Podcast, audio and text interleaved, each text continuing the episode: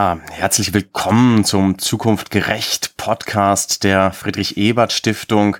Das ist unser offizieller Titel, unser heimlicher Titel, unser Arbeitstitel ist Unter Freunden. Wir wollen unter Freunden ein bisschen ins Gespräch kommen, wie man das unter Freunden eben so tut, offen, ehrlich, vielleicht manchmal auch kritisch, aber immer einander zugewandt und wir wollen reden über Gerechtigkeit, über Politik, darüber, was Menschen antreibt, sich für Gerechtigkeit zu engagieren und einzubringen. Und ich freue mich sehr, dass wir heute eine, wie ich finde, super spannende Gesprächspartnerin haben, Daniela Kolbe aus Leipzig sozusagen dazugeschaltet. Schön, dass du da bist und dass du Zeit hast, Daniela. Herzlich willkommen. Ja, aber sehr gerne für so ein tolles Format. Immer doch. Super, das, das freut uns sehr. Genau, Daniela, du bist gerade 41 Jahre alt geworden. Ähm, du engagierst dich seit deinem 16. Lebensjahr mindestens für eine gerechtere Welt, wenn man so will. Du warst bei den Falken aktiv, bei den Juso, später Generalsekretärin der SPD in Sachsen. Du bist seit 2009 Bundestagsabgeordnete, damals jüngste Bundestagsabgeordnete. Und dieser Lebensabschnitt kommt jetzt zu einem Ende, wenn man so will. Du trittst nicht nochmal für den Bundestag an. Wir werden darüber reden, warum. Aber wir starten diese Gespräche in der Regel ja, etwas früher bei früheren Engagementstationen, wenn man so will. Wir wollen darüber reden, ob es vielleicht bei dir einen bestimmten Ort gibt, den du mit deinem frühen Engagement verbindest. Ein Ort, wo es vielleicht eine besondere Ungerechtigkeitserfahrung gab, die dich motiviert hat, äh, äh, dich für Gerechtigkeit zu engagieren. Oder vielleicht ein Ort, wo du dich zuerst engagiert hast, mit dem du heute noch sozusagen in Verbindung stehst. Gibt es irgendeinen Ort der Gerechtigkeit, der sozialen Gerechtigkeit in deinem Leben? Wenn ja, welcher wäre das? Tja, bei mir ist das tatsächlich ähm, ein Ort, an den ich immer noch mal wieder zurückkehre. Das ist der Armbrutstisch meiner Eltern. Ähm, das ist der Ort, wo ich mich ähm, ganz stark politisiert habe, wo es ähm, ständig um soziale Gerechtigkeit ging, seit ich Teenagerin bin äh, gewesen bin. Warum? Äh, weil mein Vater ganz anderer Ansicht war als ich. Äh, mein Vater ist so ein konservativer Grüner, würde ich das mal nennen, aber schon immer der Auffassung gewesen, dass ja schon jeder eigentlich selber verantwortlich ist dafür, ähm, wie er lebt oder wie sie lebt. Und dass der Staat sich doch da weitgehend bitte raushalten soll. Und das fand ich eine sehr verstörende Haltung angesichts von Kinderarmut äh, und von Ungerechtigkeit in der Welt, so dass ich mich dort immer wieder in die Diskussion begeben habe äh, mit ihm und gestritten habe bis aufs Messer. Am Anfang habe ich da häufig den kürzeren gezogen, was, was vielleicht nicht verwunderlich ist, aber ich habe an diesen Diskussionen auch sehr viel gelernt. Das vielleicht absurde ist, dass mein Vater mir trotzdem gleichzeitig auch ein Vorbild war. Der hat an vielen kleinen Stellen hat er sich in seinem Nahfeld engagiert, hat Bäume gepflanzt, hat sich für die Umwelt eingesetzt und hat mir damit eigentlich auch auf den Weg gegeben, dass man selber was machen kann.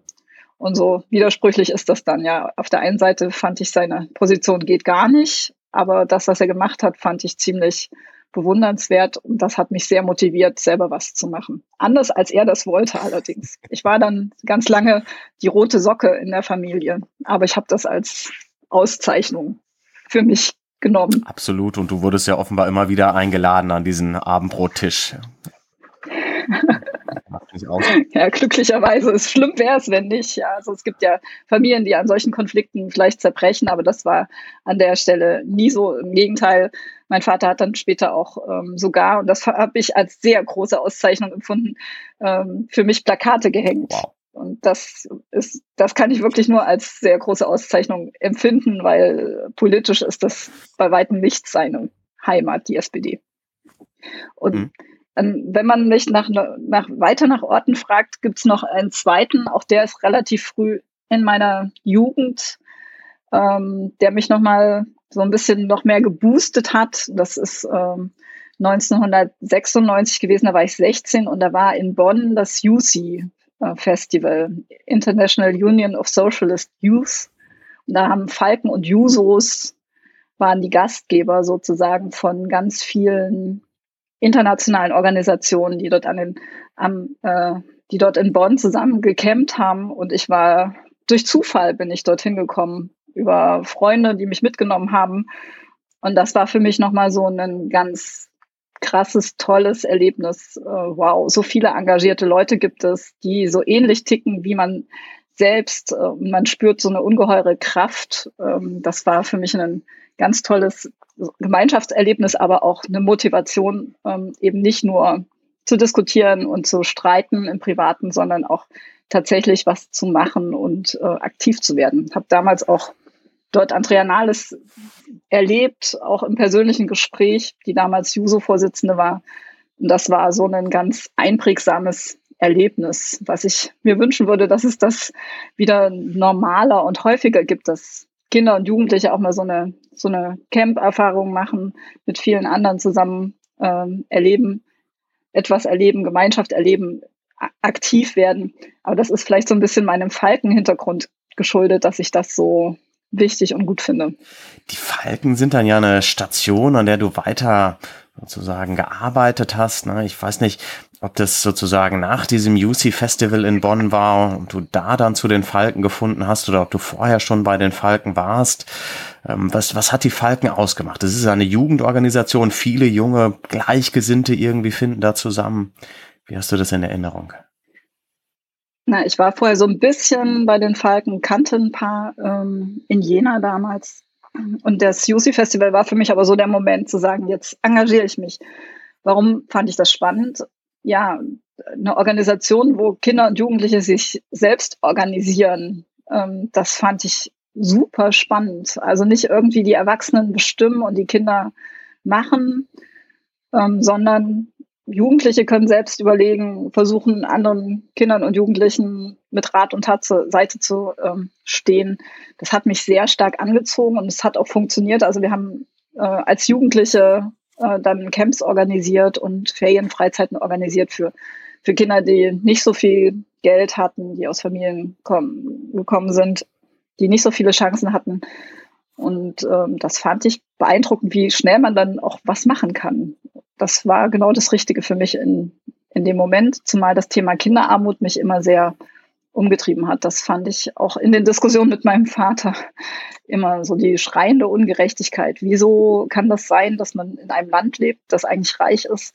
Und dann hängt es aber so, so sehr davon ab, ähm, was für ein Elternhaus man geboren ist, ob man überhaupt eine Chance hat oder nicht. Und das ist auch ein Thema, was mich nach wie vor umtreibt. Das ist äh, eigentlich eine große Katastrophe, die wir da erleben. Das ist so stark davon abhängt, wo werde ich reingeboren und nicht, was habe ich zwischen meinen Ohren, was habe ich an Fähigkeiten mitbekommen. Ja, das ist auch etwas, woran wir weiter dringend arbeiten müssen. Und es ist ja etwas, was vielleicht auch deshalb so, so, wie ich finde, dramatisch ist, weil bei Kindern ja klar ist, dass sie selbst keine Verantwortung dafür tragen, wie sie ins Leben geboren werden. Es gibt ja Gerechtigkeitsphilosophien, die sagen, naja, also man, man muss auch selber seinen Beitrag dazu leisten, ja, zum äh, äh, Verlauf des Lebens und ob es einem dann gut oder schlecht geht, das hängt auch von der eigenen Leistung ab. Das kann man auch hinterfragen, aber selbst wenn man das akzeptiert, gilt das natürlich nicht für Kinder. Na, beziehungsweise, äh, wenn gar nicht gesehen wird, was jemand leistet, ja, das ist ja eigentlich, das ist ja so interessant. Neoliberale sagen dann immer, es hat, es ist halt eine Leistungsgesellschaft. Wenn du nichts nicht ausreichend leistest, dann wird halt nichts aus dir.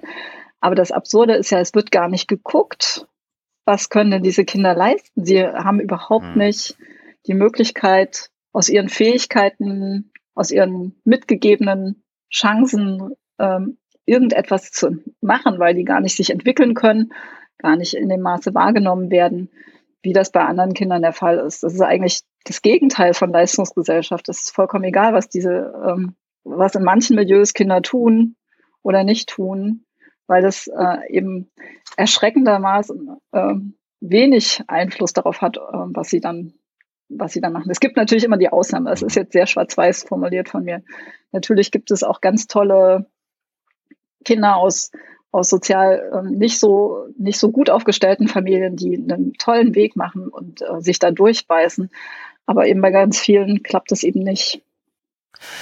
Das war bei den Falken. Du hast dich dann später trotzdem dazu entschlossen, nicht bei den Falken zu bleiben. Das ist ja auch ein bestimmter biografischer Abschnitt, sondern du hast dich engagiert in einer Partei. Ja.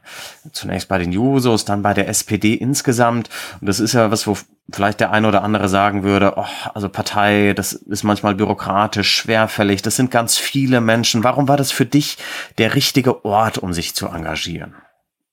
Naja, also bei mir war das irgendwann so, ich stand äh, am Wahlkampfstand der SPD und habe Wahlkampf für die SPD gemacht, weil ich einfach das für das überzeugendste Programm gehalten habe und ähm, ja, auch bei den Jusos aktiv war und dann war es einfach nur absurd, dort nicht auch Mitglied zu sein. Also so rum war das tatsächlich bei mir. Ich bin über das Engagement, das Engagement war als erstes da und dann kam die Parteimitgliedschaft hinterher. Hm, aber tatsächlich, glaube ich, ist die SPD ähm, für mich die richtige Partei, weil sie, ja, weil sie nicht nur erzählt, was sie gerne machen möchte, sondern es halt auch tut. Ja, das ist für mich der große Unterschied, im, gerade im Bereich der sozialen Gerechtigkeit zu anderen Mitbewerbern. Nicht nur irgendwie schön reden, wie man die Welt gerne hätte, sondern sich konkret Gedanken machen, wie man im konkreten Einzelfall und im konkreten Spezialfall ähm, das auch hinbekommt und sich dafür auch in unangenehme Situationen bringen. Das finde ich, das ist das Herausragende an der SPD. Also schon immer gewesen, aber auch in der jetzigen Zeit etwas ähm, unglaublich Wertvolles. Und wenn, wenn Leute sagen, ach, Partei doof, kann ich nur sagen, ja, probiert es doch einfach mal aus. Also mein, meine Wahrnehmung ist gerade, ich bin nun ein ostdeutsches Pflänzchen im, im Osten sind die Parteien so schwach auf der Brust personell, ähm, dass man auch als Einzelperson mit ein bisschen Engagement innerhalb kürzester Zeit erstens viel wuppen kann, viel in Bewegung setzen kann, einen Unterschied machen kann und auch ein Netzwerk sich aufbauen kann, äh, was, was durchaus auch einem persönlich was bringt. Ja, so Parteien sind ja schon auch interessante Orte, wo einfach unglaublich unterschiedliche Menschen zu, zu, zueinander finden, weil sie eine ähnliche Idee haben davon profitiert man auch ungemein. Also ich weiß nicht, woher der schlechte Ruf von Parteien kommt, wundert mich immer wieder.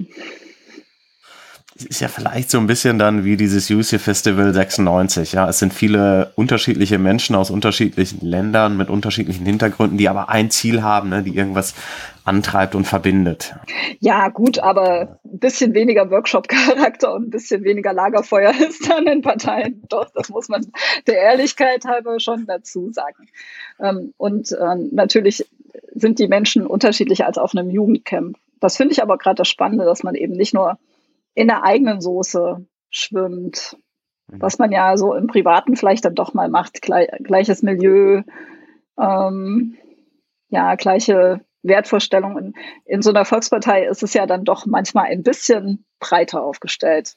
Mehr Generationen, auch mal ähm, anderer Berufshintergrund und manchmal auch eine andere inhaltliche Position, mit der man sich auseinandersetzen kann und muss.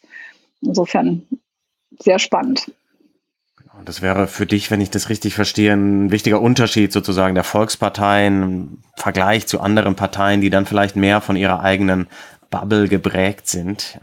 Ja, naja, klar, es ist einfacher jetzt zum Beispiel, äh, wenn ich mal auf, zu den Grünen gucke, wo man, wo man, würde ich sagen, nochmal sehr stark in einem Milieu vor allen Dingen ähm, rekrutiert.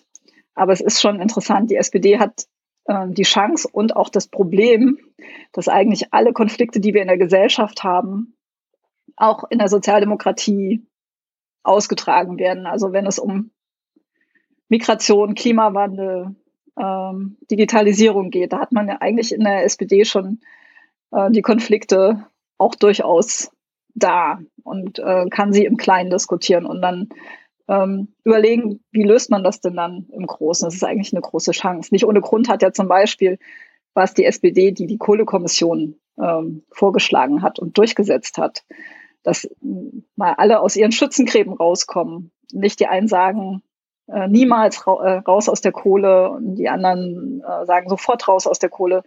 Äh, und, aber man redet eigentlich nicht miteinander, sondern dass alle an einen Tisch kommen und sagen, jetzt reden wir aber mal. Und plötzlich ging es gar nicht mehr ob, um das Ob, sondern es ging ums Wie. Das fand ich einen ganz interessanten Effekt. Und ich glaube, dass die SPD dazu beitragen kann, dass das bei, auch noch bei anderen Konflikten gelingt, dass man einfach unterschiedliche Positionen ins Gespräch bringt. Ja, ein, ein äh, stellvertretender Ort, ne, wo Debatten stellvertretend für die gesamte Gesellschaft vielleicht ausgetragen werden.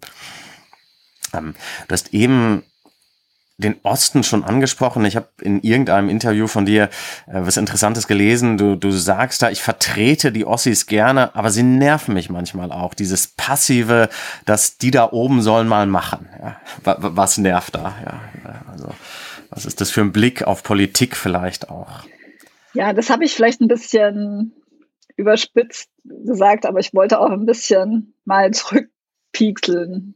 Vielleicht. Also äh, Martin Dulich hat das beschrieben so mit dem, mit dem Demokratie ist kein Pizzalieferdienst. Ähm, ich bestelle, du lieferst. So, das ist tatsächlich etwas, was ich leider häufig wahrnehme, dass Menschen so das, so, ich bin der Bürger, ich bin das Volk, du bist die Politik. Ich sag dir, was du zu tun hast und äh, wenn du das machst, dann okay, wenn du es nicht machst, böse. Das ist natürlich äh, in der Demokratie eine total absurde Vorstellung, wie das funktioniert. Als könnte ich Schnips machen und es würde irgendwas passieren. Ich muss es auch besprechen und einen Kompromiss finden. Und als wäre ein Bürger, also gäbe es das Volk mit einer Position, so ein Quatsch. Also ich habe wirklich, ich mache wirklich die Erfahrung, früher, also vor einigen Jahren ist noch der Hans-Peter ins Büro gekommen und dann, als, als es hochkochte, war das das Volk, ja. Da hat, hat der Hans-Peter nicht mehr gesagt, meine Meinung ist, sondern das Volk will. Wo ich auch so dachte, das ist ja jetzt nicht dein Ernst, weil zwei Stunden später habe ich ein Bürgergespräch, da sagt mir die Person genau das Gegenteil von dem. Aber diese, diese Wahrnehmung, das, was ich denke, ist die Volksmeinung, ist eine Mehrheitsmeinung. Das rührt natürlich auch daher, dass man viel zu wenig im Gespräch ist mit, mit Menschen mit anderer Meinung. Ich habe oft den Eindruck, dass dann viele Leute gefangen sind in ihrer eigenen Bubble, da gar nicht mehr rauskommen und wirklich das Gefühl haben, dass sie eine Mehrheitsmeinung vertreten. Ähm, und es ist nochmal verheerend, weil natürlich es nicht ist, wir hier unten, die da oben, sondern es ist ja das ist äh, für eine Demokratie ist so eine Vorstellung Gift. Äh, und ich erlebe das auch anders. Ja, ich, ähm, ich sehe, wie junge Leute sich engagieren und sehr wohl wahrgenommen werden in den Parteijugenden oder Fridays for Future oder an vielen anderen Stellen. Also das heißt, wenn ich wenn ich in den Diskurs gehe, wenn ich diskutiere, wenn ich Positionen vertrete, dann kann ich sehr wohl was bewirken. Da muss ich nicht so einen die wir hier unten, die da oben spielt, spielen. Das hat ja auch viel, wenn man nochmal an den Anfang unseres Gesprächs denkt, viel mit Gerechtigkeit zu tun. Also wenn ich quasi nur mich und meine Welt sehe und meine Bedürfnisse sehe und nicht sehe, wo der andere vielleicht Bedürfnisse hat, dann ist es ja schwierig, dem gerecht zu werden, sozusagen. Also diesen Bedürfnissen irgendwie entgegenzukommen. Was, was glaubst du, wie kann man das aufbrechen? Du hast schon darüber gesprochen, man muss einfach mehr miteinander ins Gespräch kommen. Das ist ja schwer, das zu steuern und zu organisieren. Was, was sind Möglichkeiten, um das aufzubrechen? Na, ich glaube, das, hat unterschiedliche Ebenen. Das eine ist so das Persönliche, dass man, dass ich mir wünschen würde, dass alle hinterfragen, wie sie eigentlich agieren und wie sie auch mit Menschen mit anderer Meinung umgehen. Ich würde immer die äh, extreme Rechte, also Neonazis, hier mal ausklammern wollen. Ja, über die rede ich gerade nicht. Aber Menschen mit, mit anderen Meinungen, wie gehe ich eigentlich mit denen um? Ähm, mit was für Meinungen umgebe ich mich eigentlich in den sozialen Medien, aber auch privat? Und das wünsche ich mir von allen Seiten. Ich wünsche es mir auch tatsächlich von so dem großstädtischen alternativen Milieu, das mal zu hinterfragen. Also wie gehe ich eigentlich mit was für einer, gehe ich wirklich gleichberechtigt mit. Menschen um, die jetzt zum Beispiel im Dorf leben und äh, sich dort in der Freiwilligen Feuerwehr äh, engagieren, also sich ja auch engagieren und aber vielleicht mal nicht sich politisch mega korrekt ähm, an jeder Stelle ausdrücken. Wie gucke ich denn auf die? Gucke ich mit, auf die äh, wirklich gleichberechtigt oder will ich mit denen was zu tun haben überhaupt? Und das ist so ein Wunsch auf individueller Ebene, dass man tatsächlich sich selbst auch ein Stück reflektiert. Auch diejenigen, die glauben schon, dass sie sich sehr stark reflektieren. Es geht aber dann natürlich auch um, um Verteilung von Chancen und Verteilung von Ressourcen. Weil Respekt drückt sich eben nicht nur aus, dass ich darin aus, dass ich der Person gegenüber, die mir das Zimmer sauber macht oder den Latte Macchiato bringt, respektvoll gegenüber trete, sondern es drückt sich auch in guten Löhnen aus und in einer vernünftigen Verteilung von, von Vermögen und Einkommen und in einer angemessenen und einer Chancengerechtigkeit für die Kinder. Also ich würde schon sagen, dass da auch ein bisschen Verteilungspolitik dran hängt. Also eine wichtige Voraussetzung, um miteinander ins Gespräch zu kommen, ist auch Verteilungsfragen in den Blick zu nehmen und nicht nur sie in den Blick zu nehmen, sondern auch anzugehen, ja, damit wir uns alle sozusagen vielleicht auf einer ähnlicheren Ebene begegnen können. Naja, es gibt ja Menschen, die das Gefühl haben, dass sie ähm, abgehängt sind, dass sie eigentlich keine Rolle spielen. Und das ist zum einen ein Gefühl, es hat aber natürlich auch Fakten. Ja, also wenn meine Gruppe kaum noch in Parlamenten vertreten ist und wenn meine Themen kaum wahrgenommen werden und kaum repräsentiert werden, ähm, dann ist es eben nicht nur ein Gefühl, dann ist das sicherlich auch ein Fakt. Und deswegen finde ich das richtig, was Olaf Scholz gerade macht, nämlich genau diesen Menschen wieder eine Stimme zu geben, sie sichtbar zu machen, ähm, sie anzusprechen, also sie auch mit ihnen über sie, über ihre Lebenslagen zu sprechen. Und das habe ich lange herbeigesehen, dass das die SPD wieder tut. Du warst ja selber und bist daran beteiligt, nicht nur an der Vorbereitung jetzt eines, eines neuen Wahlprogramms, ähm, was in diesen Tagen ähm, verstärkt diskutiert wird. Du hast ja lange Zeit parlamentarisch dich mit diesen Themen auseinandergesetzt. Du warst im Ausschuss für Arbeit und Soziales, warst Sprecherin der Fraktion für Verteilungsgerechtigkeit. Wann gab es den größten Glücksmoment in dieser Zeit? Ja, wann hattest du das Gefühl, jetzt haben wir echt richtig was bewegt und erreicht für mehr Gerechtigkeit? Ähm einmal innerhalb des Parlaments und einmal innerhalb der Partei. das, äh, tatsächlich war der Beschluss des Mindestlohns für mich ein echtes, ein echtes Gefühl des Glücks, dass man endlich mit dieser Spirale, es ging immer weiter nach unten für bestimmte Lohngruppen, endlich mal Schluss gemacht hat und den ganzen Leuten da draußen, die Herr Sinn hat erzählt, dass, dass dann Millionen Jugendliche keine Arbeit mehr finden und Jugendarbeitslosigkeit und Millionen Jobs werden verloren gehen. Dass man denen mal gesagt hat, nee, wir, wir machen das jetzt, weil das gehört sich nicht, was hier an unterirdischen Löhnen gezahlt wird.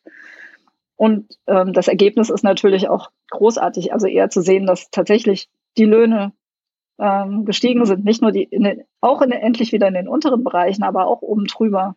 Und das von wegen da sind keine Arbeitsplätze verloren gegangen, es sind eher äh, neue Arbeitsplätze entstanden. Und das zweite Glücksgefühl war innerhalb der Partei, als wir das Sozialstaatspapier beschlossen haben. Ähm, also sozusagen de facto, wir lassen Hartz IV hinter uns, wir wollen wieder gehen in Richtung eines Sozialstaates, der auf Augenhöhe ist, der das Gegenüber nicht, nicht erstmal als jemanden, der potenziell Sozialleistungen ähm, mitnehmen will, sieht, sondern als Partner, den man in einer schwierigen Lage unterstützt, der versucht, ähm, ja, Lebensleistung auch anzuerkennen, die jemand mitgebracht hat, ein Recht auf Arbeit gibt, eine Perspektive gibt. Das war auch ein echtes Glücksgefühl. Gab es einen großen Frustmoment, den du mit uns teilen möchtest? Oder vielleicht sogar mehrere? Ja, es gab auch, ähm, und es gibt natürlich im parlamentarischen beständig Frustmomente, wenn man mit den Konservativen zusammen äh, regiert. Was denn sonst? Also mit, mitunter mit abstrusen Argumenten werden dort sinnvollste Sachen abgelehnt. Das ist, ähm, ich, ich könnte gar nicht mehr aufhören, wenn ich jetzt anfangen würde, die Frustmomente aufzuzählen. Aber da muss man durch, ja. Also entweder man sagt, oh, das frustet mich jetzt aber und ich äh, will gar nicht mehr morgens aufstehen. Oder man sagt, nee, ich kämpfe jetzt dafür, dass wir wenigstens das, was wir durchkriegen, durchkriegen. Und das ist eine ganze Menge. Also wenn ich jetzt, ich hätte nie gedacht, dass wir es hinbekommen, die Fleischindustrie so stark zu regulieren. Da sind Leiharbeit und Werkverträge de facto verboten. Ich hätte das nicht, nicht erwartet bei der Riesenlobby von denen. Wir haben die Grundrente hingekriegt. Wer hätte denn das gedacht? Und zwar eine Grundrente, wo wirklich auch Leute profitieren. Also ähm, erstaunlich, was man dann doch durchkriegt, wenn man ein bisschen Frustrationstoleranz mitbringt. Ja, die braucht man. Ne? Es gibt ja dieses berühmte Wort von Max Weber, das äh, Bohren dicker Bretter. Ne? Also das geht nicht einfach so wie durch Butter, sondern es braucht Zeit und Ausdauer ne? und manchmal dann auch Frustrationstoleranz. Manche der Veränderungen, die du angesprochen hast, also etwa die Regulierung der Fleischindustrie, die sind jetzt möglich geworden in dieser Krise, in der wir sind, in dieser Corona-Situation, in der Pandemiesituation. Ja, das hat vieles in Bewegung gesetzt, wo vorher Menschen sich gefragt hätten, ist es denn überhaupt möglich? Bis hin zu großen Fragen, wie wir den Staat sehen und, und auf den Staat schauen. Wir sehen gerade an ganz vielen Stellen, wir brauchen den Staat. Ja. Zugleich gibt es auch ganz viele Verwerfungen in der Krise, wenn man dich bitten würde, es einfach auf den Punkt zu bringen. Ist das eine Chance, diese Situation? Ist das eine verheerende Situation? Ähm, wie, wie würdest du das beschreiben für, für mehr Gerechtigkeit? Ähm, ich habe mir angewöhnt, auch in der schlimmsten Situation zu versuchen, das Positive zu sehen. Und so würde ich da jetzt auch angehen. Das schön zu reden bringt gar nichts. Das ist eine unglaublich schwierige Situation. Hier gehen gerade äh, Leute in die Insolvenz. Hier, hier hier zerplatzen Lebensträume gerade für viele, weil die gar nicht mehr wissen, wie sie da weitermachen sollen. Es gibt, wir sehen, dass, also womöglich wird es viele Kinder geben, die hätten äh, ohne Corona vielleicht ihr Abi gemacht, werden das jetzt nicht machen, weil ihnen so viel fehlt. Das ist verheerend. Weil ich finde, da kann man auch gar nicht. Und natürlich die, die, die vielen Toten und deren Angehörige und die vielen mit den Langzeitfolgen. Also das irgendwie schön zu reden, das verbietet sich von vornherein. Aber natürlich kann ich das Positive auch erkennen, dass plötzlich über Sozialstaatlichkeit, über Miteinander, dass man sich unterhakt, dieses Gefühl, äh, vielleicht auch im eigenen Haus, ich bin nicht alleine, ich habe jemanden, der da im Zweifel mir hilft, ähm, einen Sozialstaat zu erleben, der versucht, es abzufedern, zu sehen, okay, unsere, unser Gesundheitssystem kollabiert nicht, obwohl wir dann an vielen Stellen noch was besser machen müssten. Aber äh, tolle Leistung, was, was unser Gesundheitssystem hier abliefert. Und das sind natürlich positive Aspekte der, der Krise. Ja, aber trotzdem, ich glaube, alle, die wir zu Hause sitzen, wünschen wir uns nichts sehnlicher, als äh, dass das sofort bitteschön vorbei ist. Und du hast beschrieben quasi, wie du an verschiedenen Stellen im, im Bundestag nun viel erreicht hast, Frustrationsmomente hin oder her, die gab es ja, aber es gab auch diese, diese großen befriedigenden Momente, etwa den Mindestlohn durchzusetzen. Ja, und, und das ist ja ein unglaublicher äh, Hebel quasi ein Bundestagsmandat zu haben. Ja, man ist an einer wichtigen Stellschraube. Ne? Das darf man nicht überschätzen, aber auch nicht unterschätzen. Und nun ist es so, dass du nicht wieder antrittst. Ja, diese Legislaturperiode ist deine letzte Legislaturperiode. Was, was hat dich motiviert, jetzt zu sagen, äh, es reicht an dieser Stelle? Ja, ich habe da schon von Anfang an, als ich mich für den Bundestag zur Wahl gestellt habe, habe ich mich gefragt, was ist denn das jetzt? Ist das jetzt das, was du bis zur Rente machst? Oder ist das jetzt ein, was auf Zeit? Und ich, für mich war immer klar, das mache ich nicht bis zur Rente. Also ich halte das nicht durch. Ich bin erstaunt, dass manche das durchziehen, aber ich war damals 29. Und für mich war klar, dass es, äh, du bist da sehr schnell in ein sehr hohes Mandat gekommen, aber das kannst du machst du besser nicht bis zur Rente. Das ist auch nicht gut für dich selbst und auch nicht für die Politik im Übrigen. Und insofern war für mich immer klar, dass drei so eine Zahl ist, die ähm, eigentlich eine gute Zahl ist. Zwölf Jahre, ein Dutzend Jahre im Bundestag.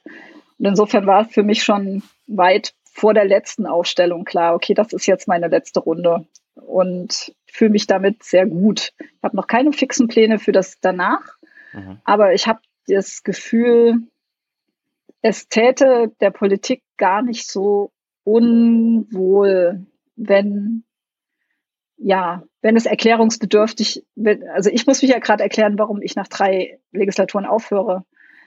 Ich fände es andersrum klüger, wenn man ab einer gewissen Zeitspanne es erklären muss, warum man dann jetzt noch eine Legislatur machen muss.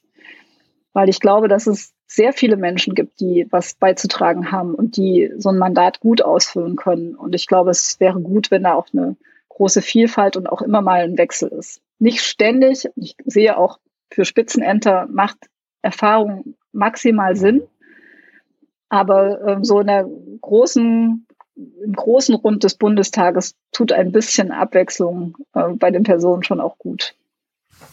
Wenn wir versuchen, so ein bisschen auf die Zeit danach zu schauen. Du sagst keine konkreten Pläne. Ähm, du bist vor kurzem in ein neues Ehrenamt gekommen. Du bist stellvertretende Vorsitzende der Friedrich-Ebert-Stiftung geworden. Ja, der größten und schönsten politischen Stiftung, die wir haben, weltweit wahrscheinlich. Äh, erzähl, gibt es da, also du hast dich ja viel mit politischer Bildung auseinandergesetzt. Du hast eben darüber gesprochen, wie wichtig die ist und ein Baustein der Arbeit bei weitem nicht der einzige, aber ein Baustein der Ebert Stiftung ist ja politische Bildung. Was ist das vielleicht ein Bereich, in dem du dich möglicherweise stärker einbringen möchtest? Wenn ja, was sind da Ideen? Was, was könnte da getan werden? Ja, also ich habe extrem viele Ideen und politische Bildung tatsächlich ist ein eines, was mich umtreibt, weil ich an so vielen Stellen auch an mir persönlich erlebt habe, was politische Bildung leisten kann. Das kann dazu beitragen, dass sich Menschen weiterentwickeln, das richtige Werkzeug für ein Amt oder Mandat plötzlich bekommen, sich als Persönlichkeiten entwickeln. Und ich glaube, dass das gut tut in unserer heutigen komplizierten äh, Welt. Äh, es, aber es muss natürlich auf der Höhe der, der, Zeit sein. Und da erlebe ich auch die Ebert Stiftung sehr wach.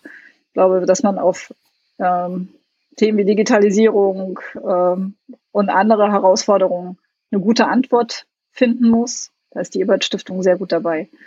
Und neben politischer Bildung habe ich natürlich auch einen Fokus auf Ostdeutschland, ganz klar. Ich bin ein ganz bewusstes ostdeutsches Pflänzchen, obwohl ich, ich war klein, als die, die Wende kam, da war ich neun Jahre alt.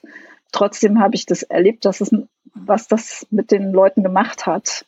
Die, äh, die Transformation und auch ja, der Strukturwandel, der da gefolgt ist. Und gerade in, in der Demokratie in Ostdeutschland ist es extrem wichtig, ähm, Player zu haben, die eine, eine Wertebasis haben und vermitteln. Und ähm, ich glaube, dass da die Ebert Stiftung ein extrem wertvoller Partner ist. So, so erlebe ich sie jedenfalls in Ostdeutschland. Einer, der, der auch Vertrauen genießt, einer, dem die Menschen zuhören. Und äh, die Ebert Stiftung ist auch auf dem Plattenland ähm, unterwegs, wo viele Parteien schon lange nicht mehr da sind. Das ist äh, ein riesiger Gewinn. Also das ist nicht mit Gold aufzuwiegen. Dass es dann doch nochmal eine Veranstaltung gibt, wo man unterschiedliche Blickwinkel angeboten bekommt auf ein politisches Thema. Ja, insofern, da will ich mich umtun, dass die Ebert Stiftung da weiterhin so tolle Arbeit macht, ja, ich bin gespannt, was die nächsten Monate und Jahre bringen an dieser Stelle. Ne? Und in der Tat, ne, die Ebert Stiftung kann ja an verschiedenen Stellen quasi ein, ein Ort für das Brückenbilden sein, was du eben beschrieben hast, ne? über unterschiedliche Milieus hinweg vielleicht. Ne? Menschen besuchen vielleicht nicht unbedingt eine Parteiveranstaltung, vielleicht gehen sie aber zu einer politischen Diskussion, die von anderen organisiert wird, wie einer politischen Stiftung oder wem auch immer. Ja, das ist meine Erfahrung, dass das super gerne angenommen wird ähm, ja auch als durchaus fast als kulturelles Angebot. Es ist ja ähm, auch über Lesungen und über Diskussionen über nicht ganz so alltagspolitische Themen erreicht man eben ganz viele Menschen. Und ähm, das ist, tut bitter Not, weil ich eben tatsächlich mit Blick auf die Demokratie in Ostdeutschland, das ist aber kein ostspezifisches Thema, aber sehe, dass es da viel zu wenig Ansprache gibt. Es ist nicht so, dass man sich darauf verlassen kann, dass alle Menschen in diesem Land von Geburt an Demokratinnen und Demokraten sind, die aus vollem, voller Überzeugung fürs Grundgesetz streiten. Es gibt auch viele andere Grundhaltungen, die eher sich wünschen, dass es da einen starken Mann oder was auch immer gibt. Das sind jetzt noch nicht per se irgendwie gleich äh, Rechtsextreme. Aber die, an diese Menschen ranzukommen, da braucht es eben diese die starken Demokratinnen und Demokraten vor Ort. Und dafür braucht es auch Partner wie die Ebert Stiftung, die eben Angebote macht, um diese, diese mutigen Leute vor Ort auch zu stärken und zu unterstützen. Wenn das nicht ist, dann sieht es in manchen Stellen echt düster aus für die Demokratie. Ja, das, ja, genau, braucht Strukturen ne? ähm, und, und, und Angebote auch in der Fläche. Ne? Du hast, ich fand das eben ganz spannend, du hast kurz quasi über West und Ost gesprochen und ich würde an der Stelle gerne noch mal ein bisschen anknüpfen, auch vor dem Hintergrund eines besonderen Datums vor uns liegt der internationale Frauentag. Und, und ich habe in deinen Tweets einen ganz interessanten Tweet vom Frauentag 2019 gelesen. Da schreibst du, naja, also in Ostdeutschland ist das der viel traditionsreichere und lebendigere Feiertag. Ja, was für eine Tradition ist es? Woher kommt diese Lebendigkeit, die da im Osten stärker vorherrscht als im Westen? Naja, also in, das war schon eine, ein wichtiger Termin in, zu DDR-Zeiten. Natürlich einer, der instrumentalisiert worden ist, aber ähm, tatsächlich in den Belegschaften, in den Unternehmen war das klar, dass man am 8. März den Frauen dankt und äh, sich bedankt bei den Frauen. Und das erlebe ich dann auch, wenn man in normalen Zeiten würde man ja rausgehen am 8. März und Blumen verteilen zum Beispiel. Das, da jede Frau weiß, um was es geht, wenn man ihr am 8. März eine Blume in die Hand gibt und die Augen strahlen und viele Ältere bedanken sich, dass man da dran denkt. Ja, und ähm, das, das finde ich eigentlich, es ist wirklich eine Tradition im Osten. Ich glaube, dass, oder mir wird oft gespiegelt, dass das in, in Westdeutschland eher nicht so, nicht so tief verwurzelt ist. Ich finde den 8. März deswegen aber auch ohne diese Tradition aus DDR-Zeiten einen äh, sehr wichtigen Termin, weil er einfach mal nochmal ein Anlass ist, sich klar zu machen, das, was dort in der Frauenbewegung erkämpft und erstritten worden ist, das ist erstens hart erkämpft und zweitens noch gar nicht fertig. Und ähm, deswegen finde ich den 8. März wichtig, klar zu machen, da ist noch eine ganze Wegstrecke, die vor uns liegt und äh, Frauen, die sich gegenseitig auch ermuntern und zurufen, lass uns weiterkämpfen und die auch den wohlmeinenden Männern, die damit tun wollen, äh, auch die Hand reicht. Äh, weil man das ja als Gesellschaft auch nur gemeinsam erreichen kann, dass es eine echte Gleichberechtigung gibt von Männern und Frauen. Was ich noch spannend finde, ne, du hast ja gesagt, wir, wir müssen also quasi das Erreichte feiern, bewusst sein, dass das keine Selbstverständlichkeiten waren, sondern hart erkämpft und äh, es gilt auch für weiteres zu kämpfen. Was, was ist dieses weitere? Was sind Themen, die du benennen würdest? Na, ich finde, das heftigste ist der Gender Pay Gap. Noch heftiger ist eigentlich nur der Gender Pension Gap. Also das eine ist der Unterschied beim Lohn. Das, äh, die größte Ungerechtigkeit ist, dass Berufe so unterschiedlich bewertet werden, je nachdem, äh, ob sie vorrangig von Frauen oder von Männern ausgeübt werden. Das ist auch ein gesellschaftliches Phänomen, das muss man gesellschaftlich lösen und diskutieren. Warum bekommt denn eine Krankenschwester nicht deutlich mehr Geld eigentlich als ein Kfz-Mechatroniker? Oder, also jetzt mal im Ernst, eine Krankenschwester entscheidet mit über, über Menschenleben, ähm, wird aber gesellschaftlich ungefähr auf dem Level oder sogar unterhalb eines Kfz-Mechatronikers gesehen. Ich finde, es kann man mal diskutieren, ob das ohne den Kfz-Mechatroniker in seiner Arbeit mhm. anzugreifen, das ist nicht das, der Punkt. Aber hier machen Leute Care-Arbeit, sind bestens ausgebildet, haben, machen Nachtschichten, ähm, geben oft ganz viel Privates auch ähm, auf dafür. Und ähm, ich finde, der, der, das, was sie gesellschaftlich an Rückmeldung bekommen, kann man ein Fragezeichen hintersetzen. Und das macht sich ja dann noch schlimmer bemerkbar in, beim Gender Pension Gap, also bei der Rente wo wir sehen, dass gerade durch ähm, westdeutsche Biografien äh, der Gender Pension Gap bei 50 Prozent in Deutschland ist. Das ist verheerend. Also, dass sich um andere Menschen kümmern, äh, um Kinder, um Pflegebedürftige, das zahlt sich für die Frauen überhaupt nicht aus, weil sie in der Rente dann mit deutlich weniger Geld dastehen. Und das, finde ich, sind die Diskussionen, die muss man führen. Ähm, und das sind auch knifflige Fragen dabei, ja. Also wie bewerten wir denn Care-Arbeit?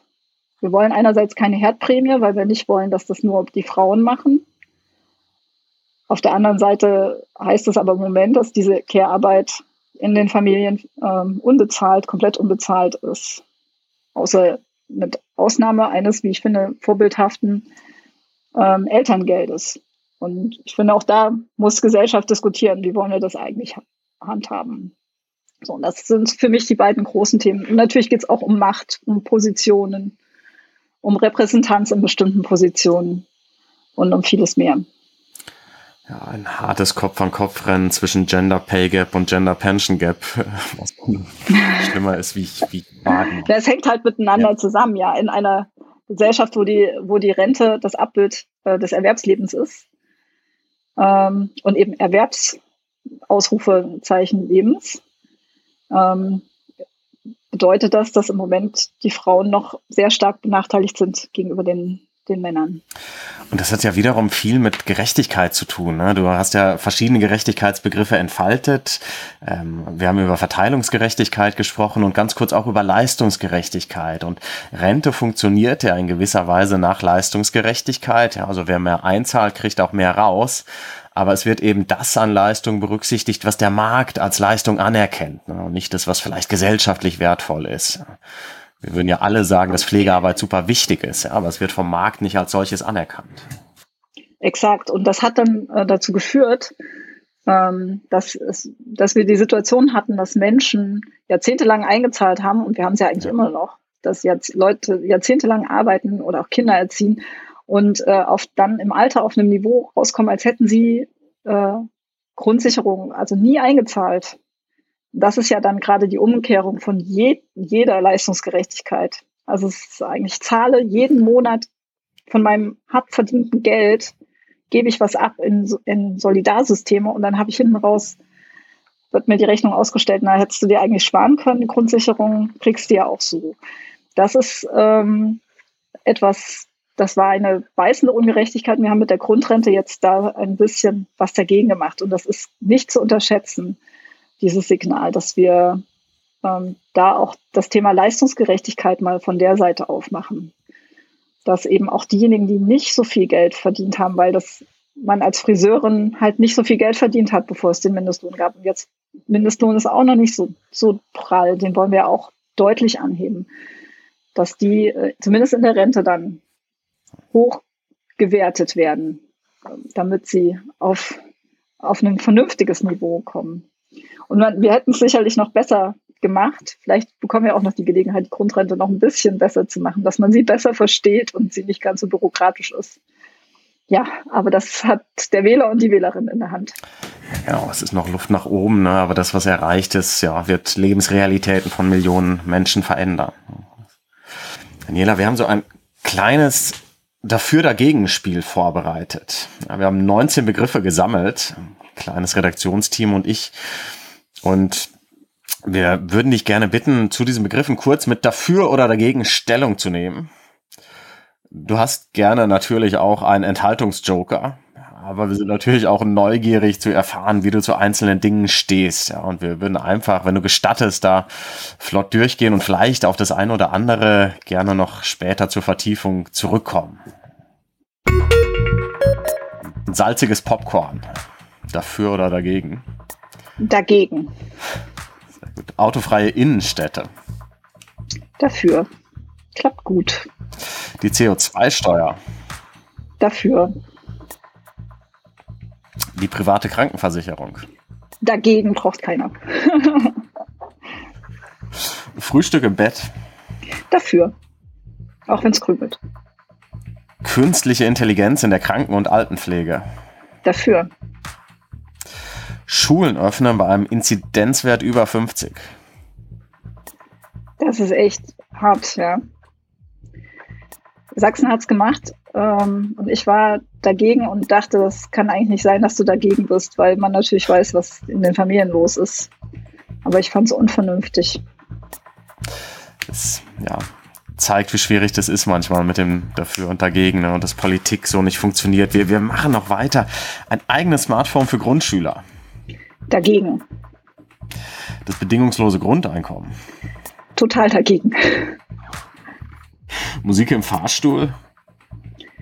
Oh, das kommt sehr drauf an. Ähm, dagegen. Tendenziell dagegen kommt drauf an. Ehegattensplitting. Dagegen. Online-Wahlen für alle Parlamente. Auch dagegen.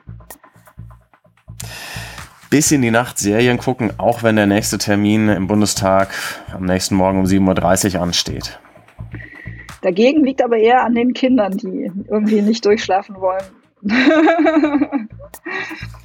Sehr gut. Mit Rechten reden. Ähm, mit Nazis nicht reden. Niemals mit Nazis reden. Mit Rechten reden.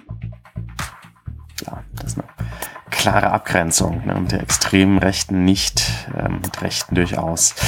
Ähm, Einfamilienhäuser.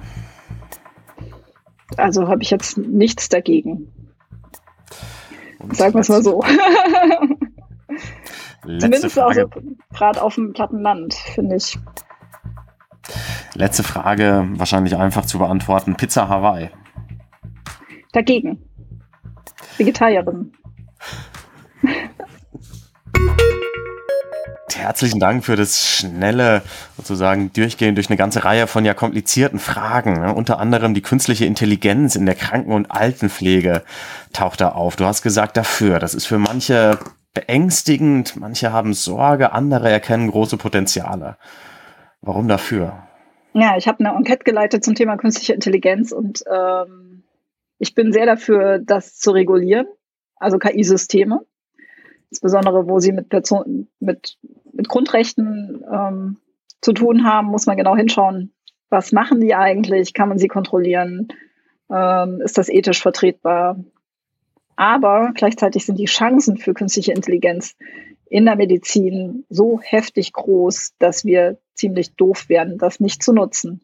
Also allein bei der Diagnostik sind Assistenzsysteme, die KI-basiert sind, für Ärzte un von unschätzbarem Wert, wenn sie einfach ähm, aus ganz viel Material lernen können, was, was das sein könnte äh, und können gut unterstützen. Roboter, die beim die operieren können, äh, können das viel präziser als, als Menschen und auch in der Altenpflege. Ähm, ob das jetzt die, das, die intelligente, das intelligente Bett ist, was äh, feststellt, da ist jemand rausgefallen. ähm, oder ein System ist, was hilft, äh, die ganzen Dokumentationspflichten leichter zu machen für die Pflegekräfte. Da gibt es so viele Sachen, die, die vernünftig sind. Warum sollte man das nicht machen? Nur weil es neu ist. Also da sehe ich sehr viel, sehr, sehr viel Potenzial.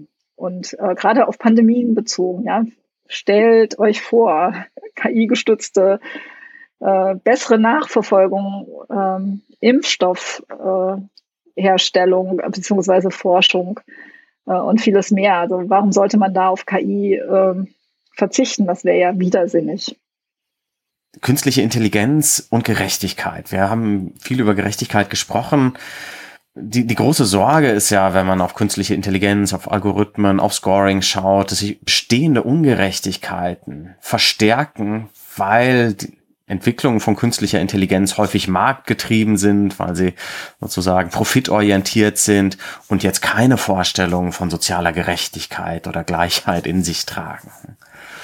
Ähm, ist es eine berechtigte Sorge? Und wenn ja, wie gehen wir damit um? Naja, das, deswegen ist ja eine gesellschaftliche Debatte darüber so wichtig und auch eine Regulierung, die, die diese Werte äh, mitdenkt, dass man tatsächlich das Gemeinwohl und den Menschen bei KI-Systemen in den Mittelpunkt stellt, dass KI-Systeme etwas Vernünftiges tun sollen und nicht rein marktgetriebene Prozesse, wo es der Markt schon richtet, äh, passieren. Und ich glaube, dass das gelingen kann. Also ich gebe mal ein Beispiel wenn man so mit Betriebsräten spricht beispielsweise, dann sind die ja nicht per se gegen KI-Systeme in ihren Unternehmen. Ähm, aber sie, sie wollen schon, dass da Arbeitnehmerinnenrechte äh, geachtet werden, dass klar ist, was passiert denn da, dass das absehbar ist, dass Datenschutz funktioniert, und dass Beschäftigte als Menschen wahrgenommen werden und sich Arbeitsbedingungen eher verbessern als verschlechtern. Wenn ich jetzt aber mal gucke, wenn ich, wenn in Betrieben in Europa äh, Algorithmen Einzug halten, die, sag ich mal, im Silicon Valley äh, programmiert werden, bei Amazon zum Beispiel, da gibt's die ja schon. In, in, dann, dann muss ich zur Kenntnis nehmen, dass dort sowas wie ein Betriebsrat oder Arbeitnehmerrechte in den Algorithmen überhaupt nicht mitgedacht werden. Da im Gegenteil, bei Amazon in den USA gab es zeitweise Fälle, wo Abmahnungen und Kündigungen maschinell durch die KI-Systeme ausgestellt worden sind. Undenkbar in, in Deutschland, schlicht verboten in Deutschland, ganz glasklar. Ähm, aber um es mal positiv zu wenden, natürlich sind KI-Systeme denkbar, wenn sie mit einer gewissen Wertegrundhaltung programmiert sind, dass sie eben genau diesen Ansprüchen auch genügen und damit auch für die Unternehmen ja nichts Schlechtes tun, sondern eher glückliche Beschäftigte sind ja jetzt auch eher was Positives für Unternehmen, ja. Also ich bin schon der Auffassung, dass äh, eine, dass eine KI, KI-Systeme europäischer Prägung einfach anders sein können als die rein marktgetriebenen, die man aus den USA kennt. Und da, das wäre gut, wenn es die gibt, ja. Nichts wäre schlimmer, als wenn wir dauerhaft auf die KI-Systeme eher US-amerikanischer Prägung oder chinesischer Prägung angewiesen sind. Deswegen sind wir da fast zum Erfolg verdammt. Wir müssen dafür sorgen, dass es überhaupt KI-Systeme, wettbewerbsfähige KI-Systeme mit europäischer Werteprägung gibt, damit die überhaupt auch zur Anwendung kommen können. Und deswegen ist es so wichtig, da nicht so ängstlich ranzugehen. Also klar, die Probleme sehen, aber auf der anderen Seite auch das Ding angehen. Äh, es ist eine, eine Technologie, die ist schon lange da in unseren Smartphones, äh, an so vielen Bereichen in unseren Häusern, äh, wenn wir uns was übersetzen lassen. Überall ist, steckt KI drin. Und ähm, ja, es geht darum, das zu gestalten. Verhindern kann man das nicht. Das heißt, wir wollen es vernünftig gestalten, national. Letzte Frage noch ähm, zu, zu diesem bedingungslosen Grundeinkommen. Da kam eine besonders leidenschaftliche Ablehnung von dir, war mein Eindruck. Warum?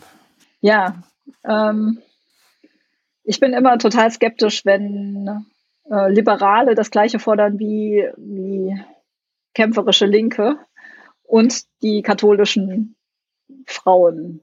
Ja, also wenn so aus so unterschiedlichen ähm, gesellschaftlichen Richtungen eine vermeintliche einfache Antwort auf ein höchst kompliziertes Thema kommt, dann schrillen bei mir alle Alarmglocken.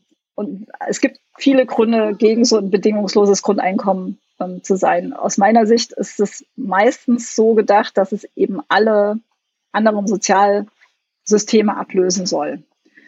Und da fängt es bei mir schon an. Ich finde, es macht sehr großen Sinn zu gucken, wer steht vor mir. Ist das jemand mit einer Beeinträchtigung zum Beispiel?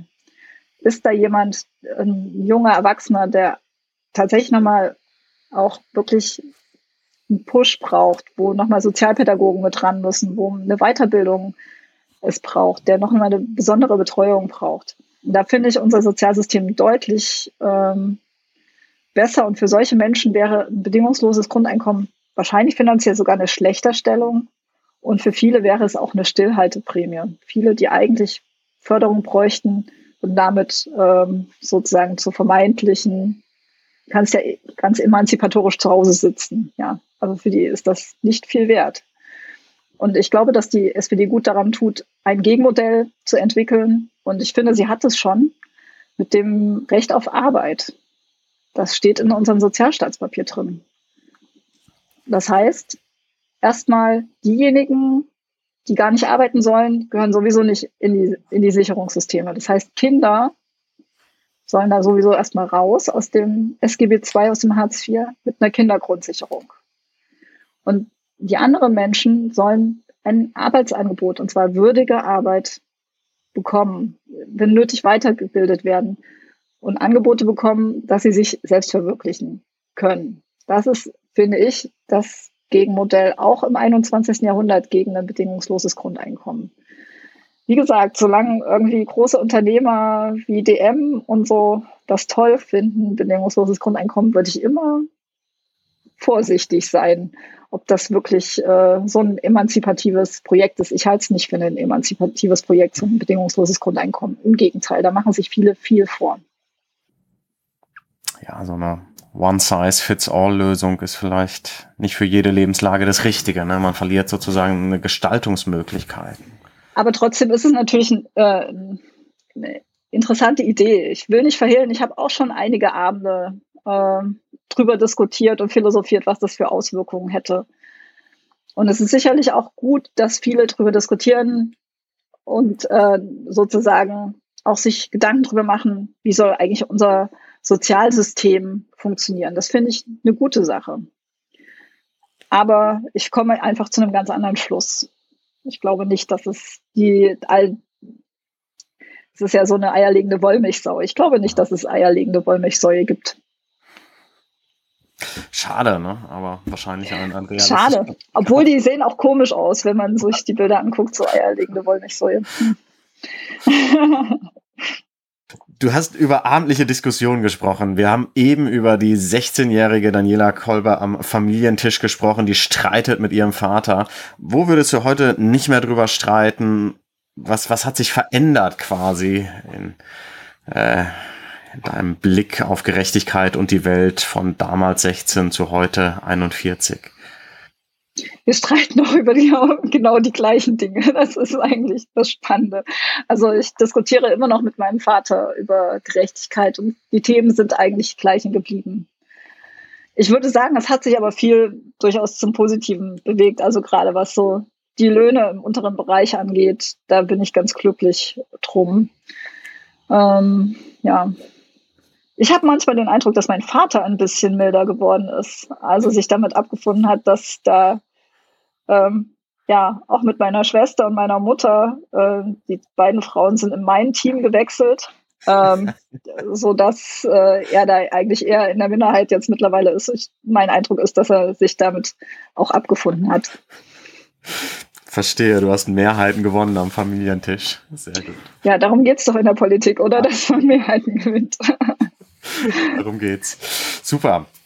Herzlichen Dank, Daniela, für den super spannenden Austausch. Ich fand das sehr, sehr anregend und schön, dich sozusagen noch etwas näher, etwas besser kennenzulernen und zu hören, was dich angetrieben hat, was dich nach wie vor antreibt und motiviert im Engagement für, für mehr Gerechtigkeit. Wir haben gehört, eine hohe Frustrationstoleranz braucht man, aber man kann auch einiges erreichen und bewegen. Ähm, herzlichen Dank für den offenen Austausch.